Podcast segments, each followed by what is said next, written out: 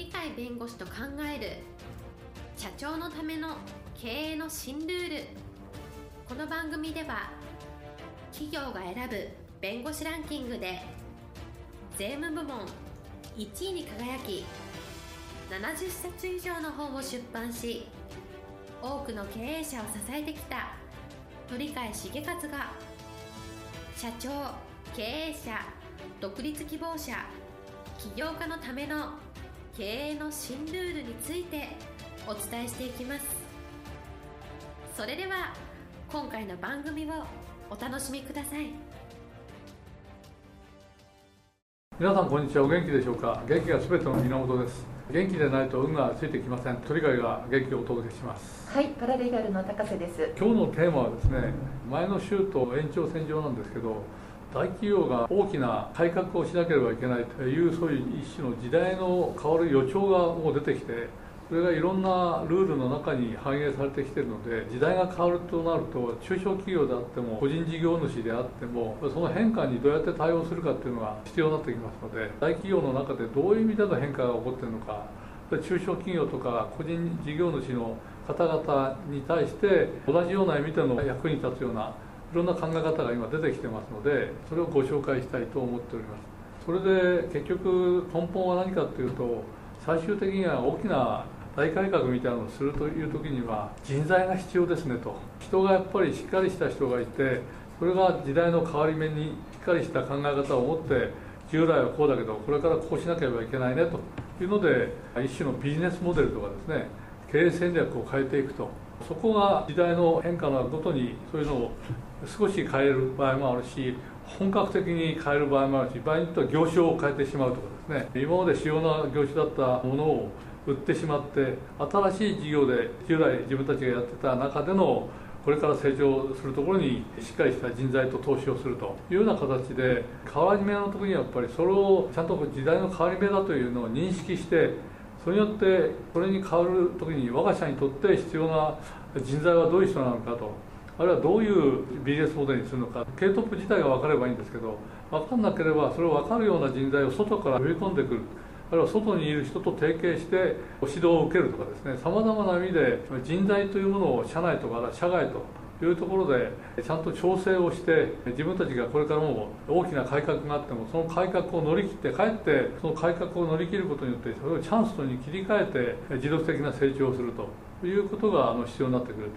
で今は人材戦略みたいなことを重要視するのが実は大手企業っていうか上場企業の変革の方向性になりつつあると思ってます。その中で一番進んだ考え方をされる方が伊藤邦夫さんコーポレートガバナンス行動みたいなものを叫んでおられて大企業に影響を与えている方ですがその方がレポートをちゃんと出しておりましてこれ経済産業省から出すという形になっておりますが一番中核は何になるかというとですね最高責任者っていうのをいくつかの分類にしてそういう人たちがいるといいよねと。こうすると持続的な成長ができるようなビジネスモデルとか経営戦略とかあるいは人材をどっかからどう調達してどう使うかみたいなことまでしっかり抑え込むことができると。そしたら危機的な状況がかえってチャンスになって大飛躍するというのでそういう最高責任者的なものをですねご紹介するとえそんなのが必要なのかいっていうのが中小企業の方は思われるかもしれませんが言葉を直せば中小企業でも同じ役割の人たちが実は必要になってくるんだということをお知らせしたいわけであります。で一人はですね最高人事責任者という人材戦略を政策的に策定していくと。どういう人材を育てあるいは外からどういう人材とつなげて内側に採用してそれをどうやって使っていくみたいなそういう人材戦略ができるような人をやはり持っていかなきゃいけないねと。中小企業さんであればそういうのアドバイスしてくれる人が外にいたら外のアドバイスの人にアドバイスしてもらう。最高経営責任者っていうのは CEO ですがこれは普通に今皆さん方は知っている経営の一番の最高責任を負う人でございます。実行する方の最高責任者ですね。それから経営戦略ビジネスモデルこういうものにちゃんとしっかりしたことが分かって我々の事業というのはこういう戦略でこれから行かなきゃいかんと従来はあるいはこういう意味でのビジネスモデルだったけどこのビジネスモデルってこういうふうに変えないとダメなんだとかですね。そういうことを考えていく責任者が最高経営戦略責任者。これは最高財務責任者というのはこれは今いる財務の最高責任。これは従来と同じでありますそれからもう一つは最高デジタル責任者っていうのがありましてこれからデジタル化しないとつまり知的財産権的な発想の最先端の技術を使いこなさないとですねなかなか企業って成長しないよ他の企業が相手にしてくれないよあるいは他の企業に対して売り手お客さんに対していろんな提供する場合に広範囲にいろんな自分たちが売りたいものをですね売っていくにはやはりデジタル化っていう形でやっていくかいかないかこれが意外と重要なんだという形が最高デジタル責任者が必要だと。こういう形でどちらかというと人事的なことで適材適所なんで適材を自分たちの会社に育てるのも一つ。育ってないんだったら育てるっていうのも一つですけど外からそういう人を連れてくるあるいは外の人をそのまま外に置いたままでそこの意見を参考にするとかですね。あるいは経営戦略っていうのを意図的に考えるっていうのはやっぱり今まで儲かってたのが儲かんないねと。成長してたのが成長止まったねと。今はちょっと成長気味まだ残ってるけどちょっと将来不安だねとかそういうのがあったらそれを将来的に成長路線に落とすにはどうしたらいいのかっていうお客さんとの関係もあるだろうしさまざまないろんな意味でのものを考えてですね経営戦略を新しく立てていくと。一種のビジネスモデルとのつながりの中で経営戦略を考えるあるいはデジタル化をいかに取り入れるかっていうのも社内人材がいればいいですけど社内人材が足りないだろうとあるいはいない場合も多いでしょうからそこは外との関係で人材を貸してもらうとかあるいはアドバイスを受けるとかさまざまな取り組みができると思いますがこういう意味で持続的な成長というのは大企業でも中小企業でもあるいは個人事業主でもそうですけど世の中が変化する以上はビジネスモデルは新しいビジネスモデルあるいはある程度ビジネスモデルを変えるとかですね経営戦略はやはり従来と違ったものにするとか人がそのためには全然違った人材が必要になってくると。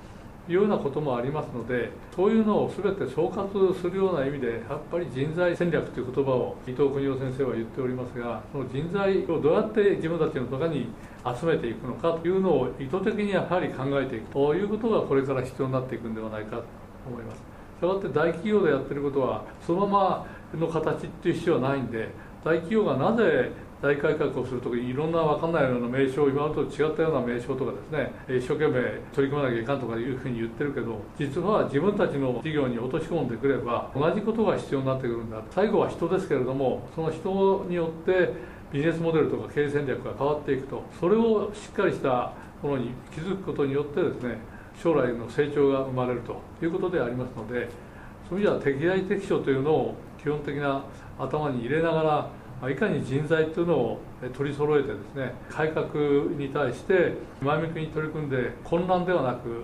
障害ではなくそれを乗り越えた時にはチャンスになると大きな飛躍をするという意味で持続的な成長をより高めていくことができますのでぜひこういう大手企業が今からやらなければいけないとされているようなことこの中に自分たちが大きく変わってより成長できるようになる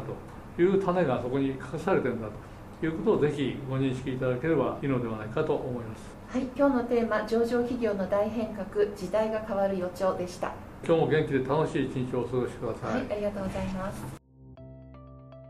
本日の番組はいかがでしたか？この番組は毎週月曜日7時に配信いたしますそれでは次回の配信を楽しみにお待ちください。